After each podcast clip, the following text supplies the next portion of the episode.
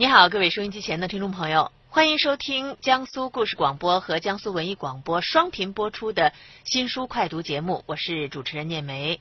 今天呢是星期天，那么我们的新书快读节目呢是在啊、晚上七点到八点是在江苏文艺广播 FM 九十一点四和 AM 一零五三来播出，在晚上九点钟的时候呢是在我们的江苏故事广播中波一二零六来播出的。那么在今天的节目当中，我们要来回顾的是本周为您重点推荐的这本书《黄埔四期》啊。严格意义上来说呢，它目前还不能叫做一本书，因为它还没有出单行本。不过快了，也就是下个月的时候。呃，目前这本啊这部小说呢是刊载在这个最新一期的《收获》杂志上。这篇小说是我的搭档张岩。啊，强烈推荐，所以在本周呈现在我们节目当中的。所以接下来，首先有请我们的节目编辑张岩。编辑、作者、书评家做客新书快读，畅谈图书故事，书人访谈。大家好，我是张岩，呃，确实也是强烈推荐这部小说啊，嗯呃，因为读了之后非常有感觉。嗯、我们之前在这个节目讨论沟通的时候就说过，呃，首先呢就是黄埔四期这个主题非常的吸引人，嗯。呃，因为大家知道，就是咱们新中国开国的这个将帅当中，黄埔出身的人很多，对对。呃，四期的也有 非常著名的这个林彪元帅，嗯。就是四期出身，四期出身的。对，然后徐对。向前、对。陈赓，啊，这都是就是在共产党阵阵营里面的黄埔出身的将领。因为在那个年代，黄埔实际上它不简单是姓共或者是姓国，它实际上是一个中华民族在培养一个中为中华民族之崛起的军事人才的这么一个一个一个学校。对，那是非常厉害的一所军校啊对，而且很有意思。我发现这个后来非常著名的将领，嗯很多都是出在四期。哎，呃，我想可能是因为军校嘛，创始之初的话，可能还有很多不成熟啊，所以比如说一期当然也有，但是相对来说。不知道是不是我孤陋寡闻，就相对少一些，嗯就是那种著名的将领。嗯而到四期的时候，哎，他的师资力量啊，各方面的这个管理啊等等，走上轨道了。嗯啊，这个时候对学员的培养也就呃质量越来越高。嗯哼，啊，所以呢，我们看到有很多的将领都是出身于黄埔四期。对。然后我们把这个主题稍微扩大一点点，就是说谈到黄埔。嗯呃，曾经有有人开玩笑，当然也是史学家在开玩笑，说这个看国共之间的战争，简直就是这个黄埔军校的自己的这个演习一样嘛，双方都是同学啊。对呃当然，这确实也说明了，就是黄埔这个学校，它对于中国军事史的影响之大，嗯呃，已经到了影响中国历史的一个地步。对那我我们在看这个《黄埔四期》这个小说的时候，其实就心里是一种期待的，就是我看到这个标题，我个人就是一种期待。嗯我我在想，这个何顿老师，因为他写过很多类似主题的这个小说，嗯我我有一种期待，就是说，呃，何老师会把这盘菜他炒成什么样子？嗯是到底是那种就是口味超重的，还是清清淡淡的，就是只是一秒而过？嗯那当我翻开这本书的时候啊，或者说翻开这部小说的时候，嗯那我觉得这个呃何顿老师的他的呈现实际上超出了我的想象。我我觉得我的整个的人是被那个他的文字和描述这样哗就抓进去了。就是特别精彩那种的。对，而且这种精彩还真不是说，呃，因为我我我在一开始看小说的时候就只能就是翻几页嘛，嗯。我显然不可能说整部的这个主题嗯。我立刻就抓住了，没那么厉害啊，呃，就是他的字里行间透露出来的这个，呃，他选材的这个角度，嗯。立马让我觉得哦有点不一样，嗯，这个不一样，我相信咱们的听众也听出来了，就是他写黄埔四期，他既不是写，比如说以林彪元帅为代表的这一批这个共军的将领，军将领。对他他怎么怎么厉害，怎么怎么英勇，嗯。他也选的不是四期里面这个就大家都觉得知名度极高那些国军将领，嗯嗯。普通的。但是呢，在抗战当中做出了很多贡献的，呃也是浴血奋战的这帮人，这帮子将军们，有的是已经拿到了将军，有的还还没有，就是对，就是他们的名字，可能我们普通人不是特别熟悉，对对对但。其实他们可能更有代表性，他们是那种中高级将领。尤其你知道，他一开篇他写的是四九年之后，你知道吗？那我的第一反应就是，呃，何老师你故意的，因为你你想想看，你如果写想写他们的抗战的这个英勇诗，你不可能从四九年开始写嘛。对，其实这个呢，的确是何老师故意的，对他故意的，的确是他故意的。嗯那么说到这儿呢，我们就要说一说这本小说的缘起了。就是嗯何段老师，你刚才讲到，他已经写了两本抗战方面的书，是，一个叫《来生再见》，一个叫《湖南骡子》。本来他已经打算不再写抗战题材了，就不不好玩了。对，我已经写了两部了，还再写吗？嗯，但是他又写了，那为啥呢？而且写了这么大一个大部头。是，呃，为什么会他又来写这部小说？嗯，而且我不知道张岩你在读这部小说的时候，是不是感觉到就是小说特别真实，感觉上特别真实，哎，对，就是这种感觉，就觉得那种就是真实感扑面而来。扑面而来。嗯，什么原因？嗯我们来听听何老师自己是怎么说的。好，零九年的时候呢，我有个朋友，他是黄埔四期的一个将军，就是贺白丁的亲侄儿。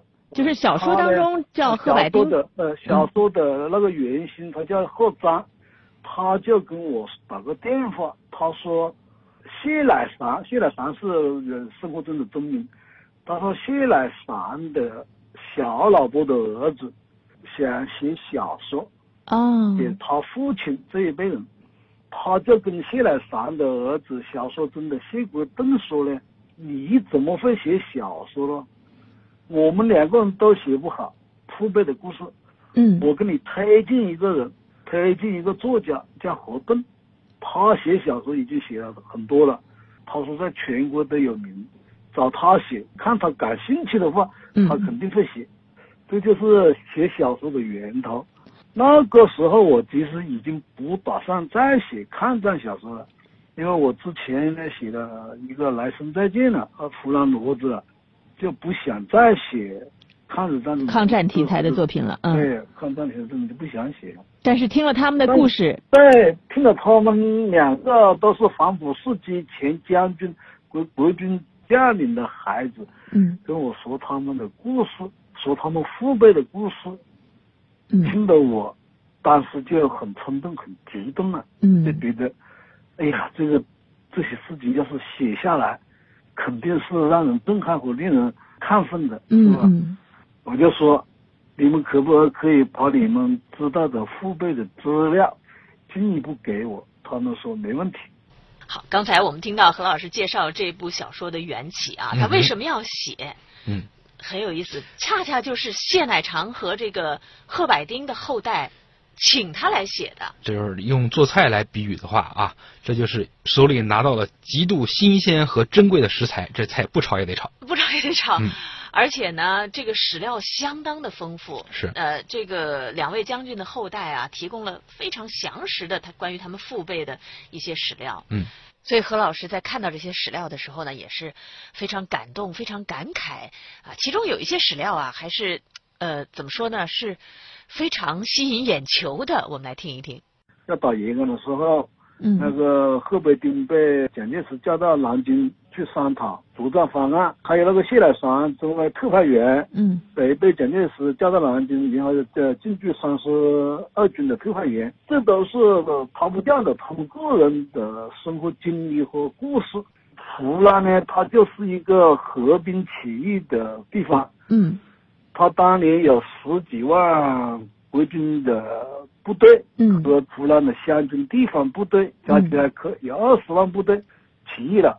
起义之后呢，他们这些将军啊，包括那些下级军官等等的生活和这个命运呢，在一九四九年之后呢，因为那个年代很讲比较阶级左斗争嘛，嗯比较左。那个年代里面，他们被视为历史反革命分子，生活都很艰辛艰苦，摇头四壁。我觉得这些人嘛，他们的生活还是应该反映出来，写下来。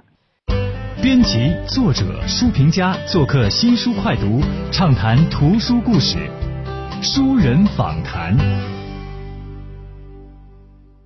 所以说，何老师呢是拿到了第一手新鲜的资料，而且这些资料呢让他非常的感动，也觉得自己有责任把这样的一段历史写下来。但是拿到这个真实的呃素材，就像你说的，非常新鲜的菜，嗯。能不能做好？嗯。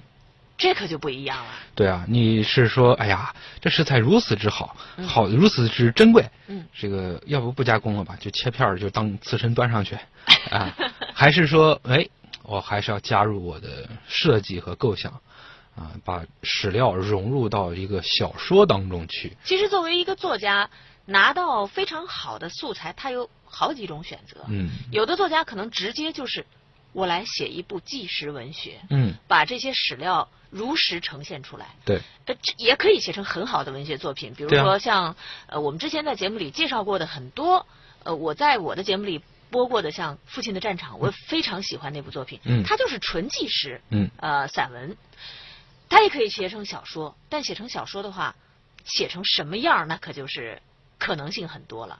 其实呢，在这儿我们如果说把这个主题放大一点去讨论的话，嗯呃，我们会呃会发现，确实是就是小说这个体力，它更容易把一段历史史实啊，嗯呃，更精彩的给表现出来和流传下去。那最典型的例子呢，显然就是《三国演义》和《三国志》。对，对吧？然后呢，近代的还有一些其他类型的，那还有就是更近一些的，就是嗯出版更近一些的。我想举一个例子，就是说叫《大秦帝国》，这是孙老师，呃，孙先生他他有这么一个呃小说嗯，这个影响力很大，就是在去年也拍了那个叫做电视剧，嗯。然后呢，现在应该是在拍电影，嗯。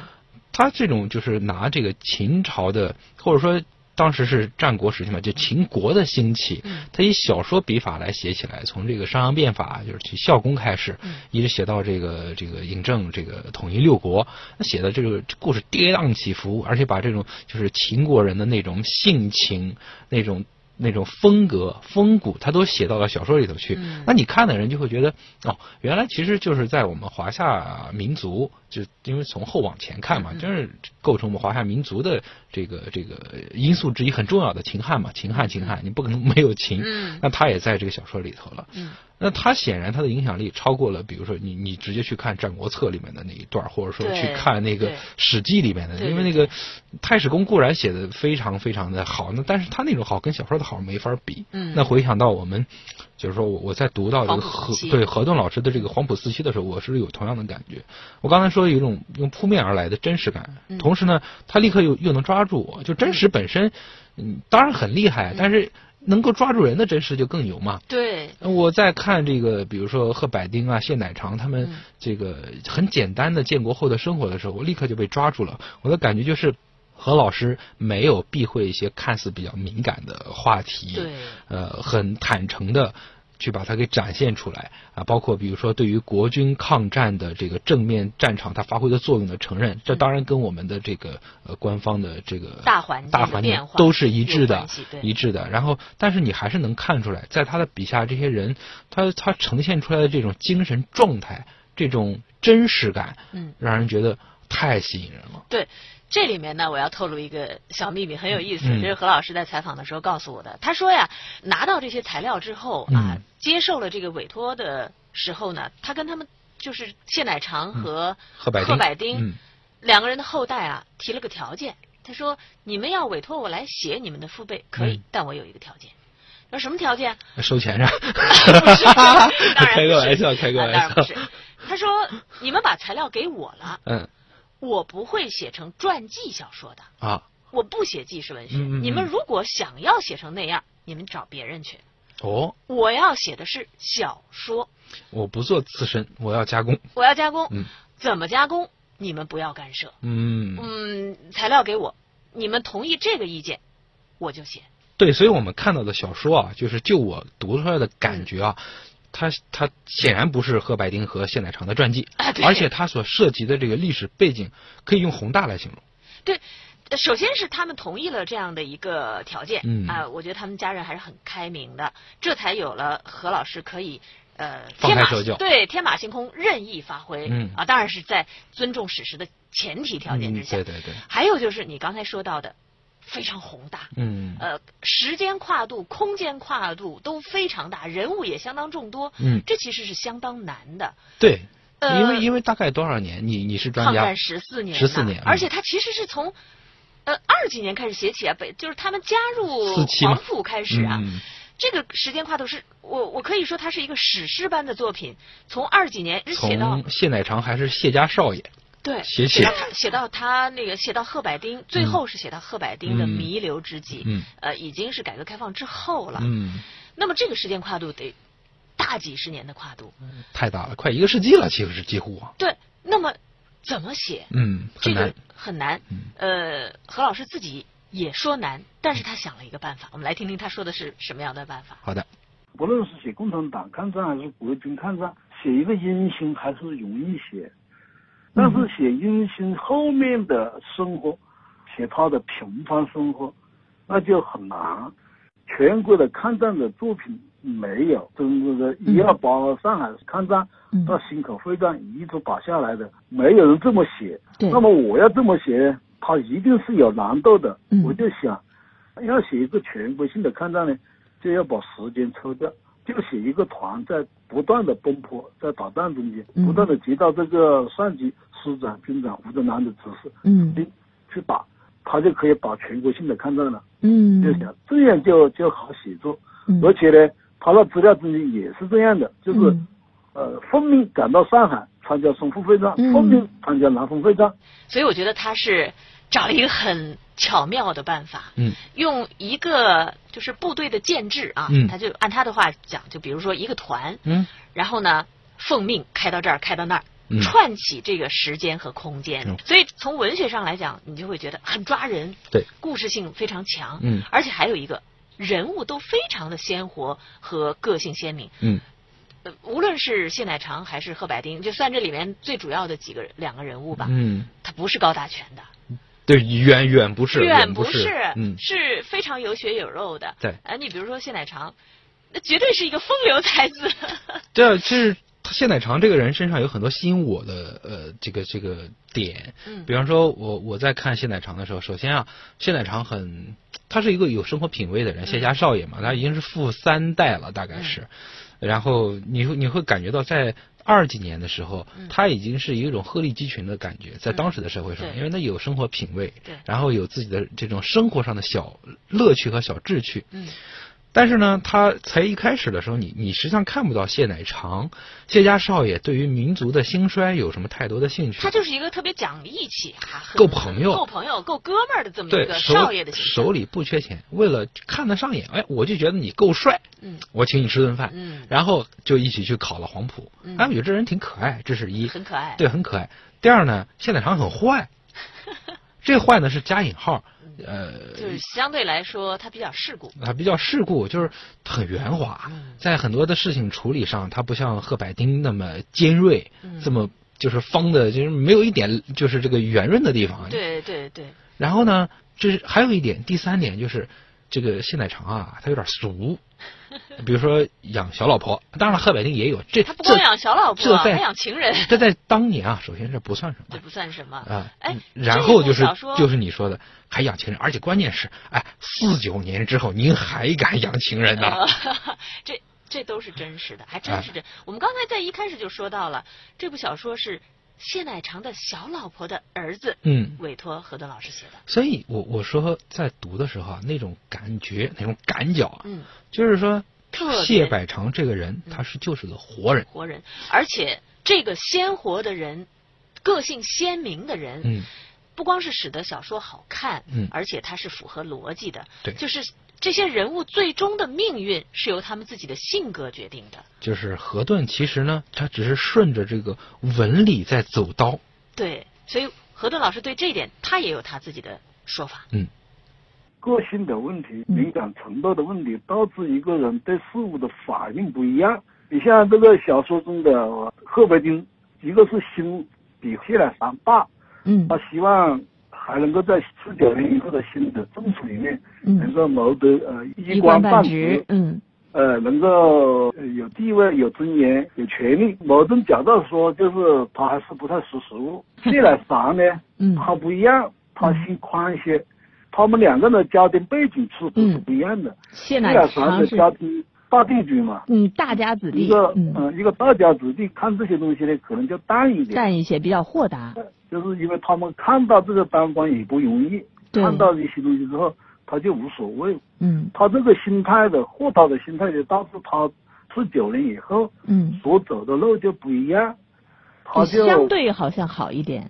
他不去争那种权，不争那种利益之后，相对就好一些。这是性格和他们的生活的轨迹的，让他们在不同的时代，在同一件事上的不同的反应，导致他们不同的命运嘛。嗯嗯，对再，叫他们的下一代人也不一样。你看贺新和贺强，嗯他的反应也不一样。贺新呢，他是在军人的怀抱里度过童年的。他是一九三七年出生，那时候他父亲都是团长，然后就师长到军长。贺新呢，就是在军人的呵护下长大的。嗯他那种进入到一四九年以后，他的心理变化呢，就比贺强大，落差大。嗯贺强呢是四六年出生，到四九年呢还是三岁，才三岁时候嗯他不懂，嗯他就没贺新那种落差，所以在写作上呢，就他们就不一样。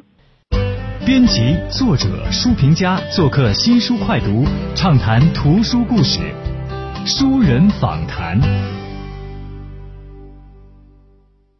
所以种种真实性啊、人物性格的鲜明等等等等，串起了这么一部非常精彩的小说。我觉得呃，咱们时间可能是差不多，但但是我真的是非常非常推荐咱们的朋友们，嗯。呃，或者是等不及你就现在去买，如果你能买到的话，收获呃买嗯买收获的小说长篇的一个专号，如果等不到的话呢，就就去等一个月左右有这个单行本发行，我觉得一定要看一看这本书。我觉得不仅仅是为了小说好看，那当然。还有一个非常重要的原因。我们知道今年是抗战胜利七十周年，啊，这个时间点非常重要。非常重要。嗯。呃，当然了，呃，今年我们来读这样的一部小说，嗯这时间很正确。啊，时间很正确。但是其实任何时候嗯，我们都不要忘了那段历史。对何德老师创作这部小说，其实他花了很长的时间。嗯这个长从一开始这两位这个英雄后代啊，嗯委托他来写，这本身就是好多年前的事情。但是你知道何顿老师怎么认识他们的吗？呃，这中间还有故事。对，还有故事。嗯其实何顿老师他是，嗯、共产党将领的后代。啊，对，然后呢，在文革的时候呢，他的父亲被打倒了，嗯嗯呃，然后他也就也算是狗崽子了，啊，然后也落难了。也落落难了，然后被下放到一个一个很偏僻的地方，嗯在那个地方，他认识了很多国军将领的后代，嗯，这其中就有贺百丁的这位侄子。这个当然历史是不可能虚构的啊！你要是让我写小说的小说啊，我会毫无这个节操的把这个何顿的呃父亲直接安排成黄埔四期的 开玩笑啊。啊！但是实际上这是这在历史上你是真的找得到的。他从那个时候就开始接触了大量的国军将领的后代，嗯然后跟他们呃朝夕相处，听了很多他们父辈的故事，然后呢，他就觉得。那都是英雄啊，那都是民族英雄啊，为什么没有人把这段历史公之于众呢？那你要知道，那是六七十年代的时候，嗯，啊那只能想想。只能想想，所以他心中一直有这样的想法，嗯要写国军抗战的这段历史，所以才有了他之前的《来生再见》啊，还有《湖南骡子》啊这样的嗯作品问世，就酝酿了很久。酝酿了很久。所以在我们那天采访的时候，他也是有一段肺腑之言，呃，说到为什么要写这样的文学作品。嗯抗战十四年，这十四年里面的没出过一本很强大的文学作品。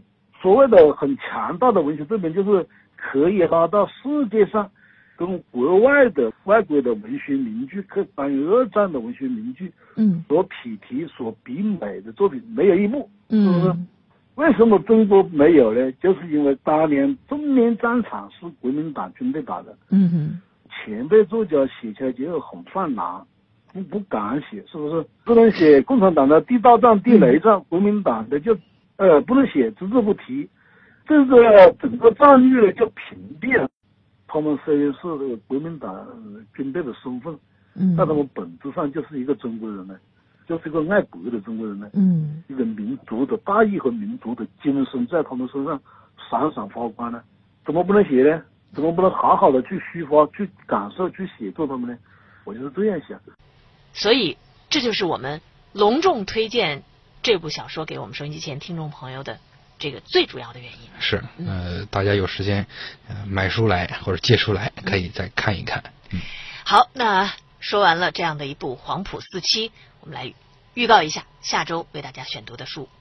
呃，下周呢，就是这书也也是我推荐的啊，嗯。是咱们本省作家叫做高低高低先生，就是爬高上低啊，高低。是笔名啊，高低先生他的一个官场小说，这个官场小说呢叫《风云再起》，嗯。啊，你听着这感感脚啊，大家感受一下这个风云再起 啊，当然了，它实际上故事没有那么俗套嗯，呃，也是让人能够感受到，就是呃，官场呢可能不像我们之前以为的那样啊，有这么多的厚黑的东西。嗯实际上有很多所谓的阳谋，或者说有很多可以摆在台面上的，它也是职场奋斗的一个组成部分，只是有它就是在官言官的一个特殊性。对，而且呢，他在写官场的同时，也写了一些底层的人，对，哎，所以我觉得这个小说呢，也还是有它的可能哎，性，值得一读。值得一读。嗯好，这就是我们下周节目为大家选读的作品。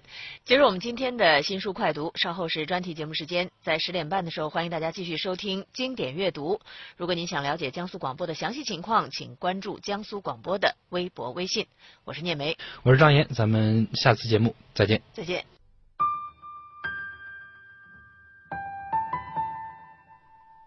从铺天盖地的新书当中挑选值得一读的好书，用一周的时间节选新书精华，每天读给你听，免去挑书的烦恼，放松疲惫的眼睛。每晚九点，叶梅与你准时相约新书快读。